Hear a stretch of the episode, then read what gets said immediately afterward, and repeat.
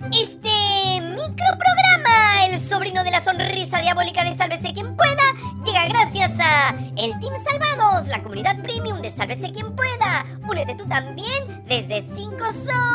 Apoyen Chorris, denle like, compartan el video, suscríbanse al canal, tócanos la campanita para ser amigos y sobre todo sigan yapeando y plineando porque se viene la temporada de circos y estamos cansados de ver tanto payaso en el Congreso y el gobierno. ¡Sálvate! Y sálvanos. Soy Diego y ahí hice gárgaras con eso que me dijiste y sigo igual. ¿Estás seguro que así era la receta? Ah, la receta te la dieron Rafael Santos y Hugo Guerra. ¿Asiduos consumidores de por nosotros gay? ¡No! Pero esa receta era para otra cosa. Esa pócima no es para dejar de toser, sino para que no te ahogues en pleno pecado. Eres un desastre, pelado. Nos van a censurar. Ya, lanza y no me vuelvas a dar la mano, cochino. Si algo caracteriza a los ministros y ministras de este gobierno es tener cara de palo, cara de jeve, cara de piedra. Parece un requisito indispensable que se debe tener antes de jurar al cargo. Tenemos ministras que le gritan a mujeres damnificadas, ministras que mienten afirmando que una piedra mató a un manifestante y no una lacrimógena, ministros que tienen 200 llamadas con los cuellos blancos para coordinar pichangas, ministros que juran haberse enterado por televisión de la toma de San Marcos a manos de la policía, ministras que hacen un papelón en el extranjero con tradición de las versiones de sus jefes, ministros que fueron parte de Chimpún Callao, ministros que compararon a madres aymaras con animales, en fin, nuestra fauna ministerial es muy variada, pero esta vez quien ha dado el salto al estrellato es la ministra favorita de Dina Boluarte, la que siempre aparece a su lado moviendo la cabeza para decir sí con el gesto. Diego, parece esos perritos que están en los tableros de los taxis, ¿has visto? Son muy lindos. Eh, bueno, hablamos de la ministra de Cultura, Leslie Urteaga, quien tiene una sonrisa macabra para decir las cosas más aterradoras. Como ya te has enterado, como ya te has enterado, Dina Boluarte tuvo la pésima idea de nombrar a su ex jefa de imagen, Minuska Chandia, como presidenta del El organismo encargado de TV Perú y Radio Nacional. El cambio se produjo luego que una reportera del canal del Estado le preguntó a la presidenta por los asesinatos ocurridos durante las protestas. Dina se molestó y decidió que ningún reportero de TV Perú ingrese a Palacio. Y como también sabes, el IRTP depende del Ministerio de Cultura. Bueno, pues resulta que ayer los periodistas le preguntaron a la ministra Urteaga por la designación de Chandia y las presiones que existirían dentro del canal del Estado. Ministra, estamos en vivo para RPP. Puntualmente es por el nombramiento de Ninoska Chandía como nueva presidenta del IRTP. Se habla de presiones dentro del canal del Estado, de los medios del Estado puntualmente, que llegan incluso hasta los reporteros. ¿Es esto cierto? Y, hablan puntualmente de algunas preguntas que los reporteros le formularon a la presidenta Boluarte en las últimas conferencias referidas a las protestas. ¿Usted puede garantizar total independencia en este momento en los medios del Estado? ¿Van a poder preguntar lo que deban preguntarle los reporteros a la presidenta? Recordemos que ellos no son relacionistas públicos del gobierno. No, claro que sí, muchas gracias por la pregunta. Todos los funcionarios de confianza públicos estamos siempre a disposición, nuestros cargos están siempre a disposición. Esta designación que se ha hecho cumple con todos los requisitos.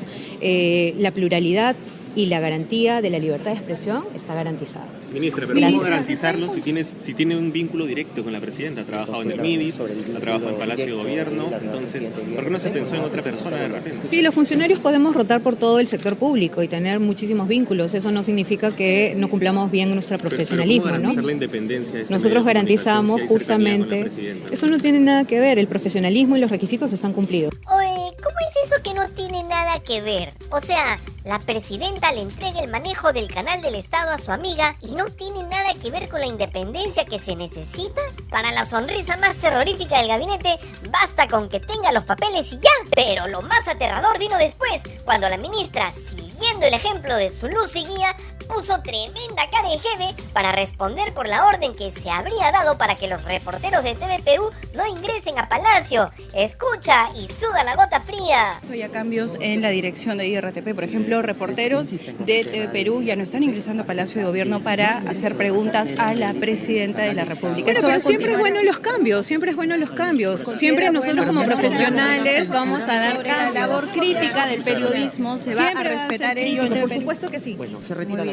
Y así se la tuvieron que llevar casi en hombros para que no siga diciendo más disparates. Bromas aparte, la respuesta de la ministra Leslie Urteaga es penosa, lamentable y vergonzosa.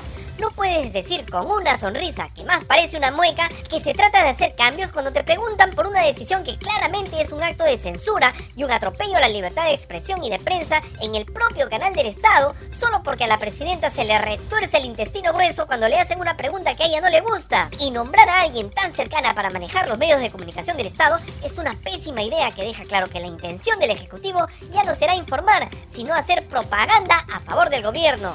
Advertidos estamos.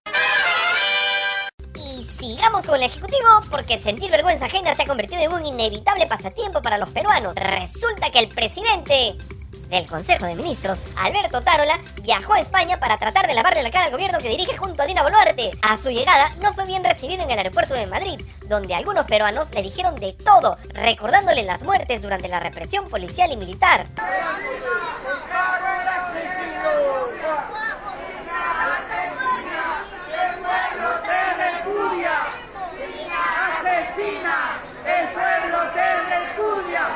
Y la canciller Ana María Gervasi se reunieron con el canciller de España José Manuel Álvarez. En su cuenta de Twitter, la PCM aseguró que el gobierno español había reiterado su apoyo institucional y constitucional a la presidenta Dina Boluarte. Pero parece que a Carenedo le ganó la emoción, porque el canciller español dijo otra cosa luego de la reunión que tuvo con el amigo Reptilio. Encuentro con el presidente del Consejo de Ministros y la canciller de Perú.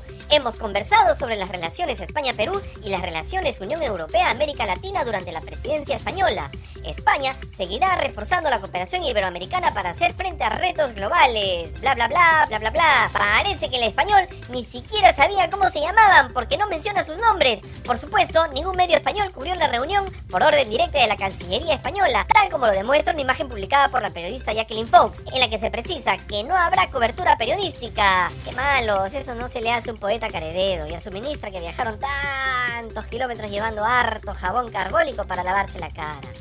En fin, Otárola también se arrodilló. Eh, no, perdón, oh, Diego, escribe bien. Carededo también se reunió con empresarios españoles que siguen trayendo inversiones al Perú y en algunos casos destruyendo también nuestro medio ambiente. Pero, ¿qué tanto es tantito? Lo importante es que vengan a nuestro país para generar más trabajo, mientras ellos se hacen más ricos, por supuesto. ¡Que vive el libre mercado! ¡Que vive el Perú! Vive el Perú. Muchas gracias. Y desde esta humilde tribuna de Estadio de Mala Muerte queremos expresar nuestra más enérgica crítica a la ministra de Salud Rosa Gutiérrez por no haber cumplido con su promesa de terminar con el dengue en 15 días. Es más, durante ese tiempo la situación se agravó, especialmente en zonas como Piura, donde la enfermedad va dejando más de 60 fallecidos. Pero la ministra Carepiedra claramente vive en otra realidad, porque ayer el Ministerio de Salud dio por terminadas las funciones del grupo de expertos que conformó para acompañar las políticas del sector para enfrentar la emergencia por el dengue. El grupo duró menos de tres semanas y en 15 días debe entregar un informe explicando las acciones desarrolladas. Era un grupo ad honorem, claro, pero no entendemos bien si en estos pocos días que tuvieron habrán podido hacer un buen trabajo. Entre los integrantes figuraban los médicos Oscar Ugarte, Percy Minaya, José Gotuso, Ciro Maguiña, Ana María Burga, entre otros. Bueno, ayer congresistas de diversas bancadas presentaron una moción de interpelación contra la ministra Rosa Gutiérrez. En caso de ser admitida, deberá responder un conjunto de 19 preguntas en el Pleno del Congreso. O sea, tenemos circo para rato. José Elías Ábalos, congresista de la bancada Robemos Perú, no, no, perdón, me equivoqué, es de Podemos Perú, ha realizado numerosos viajes personales al extranjero en menos de dos años. Según informa el diario El Comercio, desde que comenzó su gestión parlamentaria en 2021, Elías Ábalos ha realizado 13 viajes personales y ha participado y votado en las sesiones del Pleno desde los lugares en los que se encontraba. Sin embargo, en ocasiones simplemente se ausenta o solicita licencia personal. El registro de movimientos migratorios de Elías Ábalos muestra viajes a Colombia, España, Estados Unidos, Panamá, Chile y Argentina en diferentes fechas. ¡Qué ricas millas! El viaje más extenso que ha hecho duró 50 días y fue cuando salió del país rumbo a Estados Unidos el 21 de diciembre de 2021 y regresó el 8 de febrero de 2022. Actualmente, Elías Ábalos preside la Comisión Especial para la Elección del Magistrado del Tribunal Constitucional. Palmas protocolares. Y en el caso de su colega de viajes, Digna Calle, quien ya está bien instalada en Estados Unidos y parece que no para hasta conseguir la Green Card, Ayer la Comisión de Ética decidió denunciar a la congresista, también de Podemos Perú, por haber solicitado una licencia sin goce de haber a la mesa directiva desde enero de este año. Aunque Calle se encuentra en Estados Unidos, continúa participando en sesiones de comisiones y del Pleno. La votación resultó en 13 votos a favor de la denuncia, ninguno en contra y una abstención. Por eso los queremos tanto. Miserable, lo desprecio. ¡Listo!